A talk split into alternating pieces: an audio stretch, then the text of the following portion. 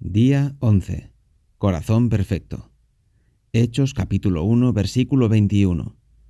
Tenemos aquí hombres que nos han acompañado todo el tiempo que el Señor Jesús estuvo entre nosotros.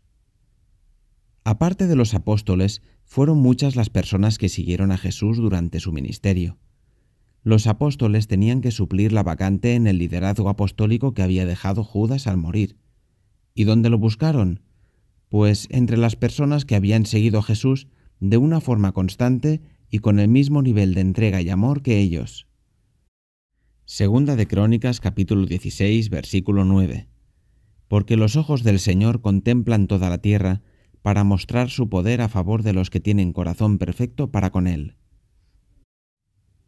Tener un corazón perfecto significa personas que aman a Dios de verdad, no que sean perfectas o tengan un pasado perfecto personas con un corazón íntegro, maduro, obediente y totalmente dispuestas a querer ser guiadas por la verdad y valientes para obedecerla incluso más allá de lo normal, si Dios se lo permite. Que como Samuel puedan decir, Habla, Señor, que tu siervo escucha. Y como el salmista, Muéstrame la senda correcta, oh Señor, señálame el camino que debo seguir.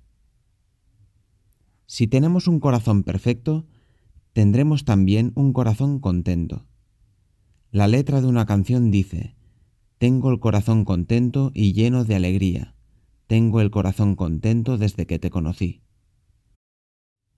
¿Pueden ver los demás que tenemos un corazón contento y lleno de alegría desde que conocimos y seguimos a Jesús?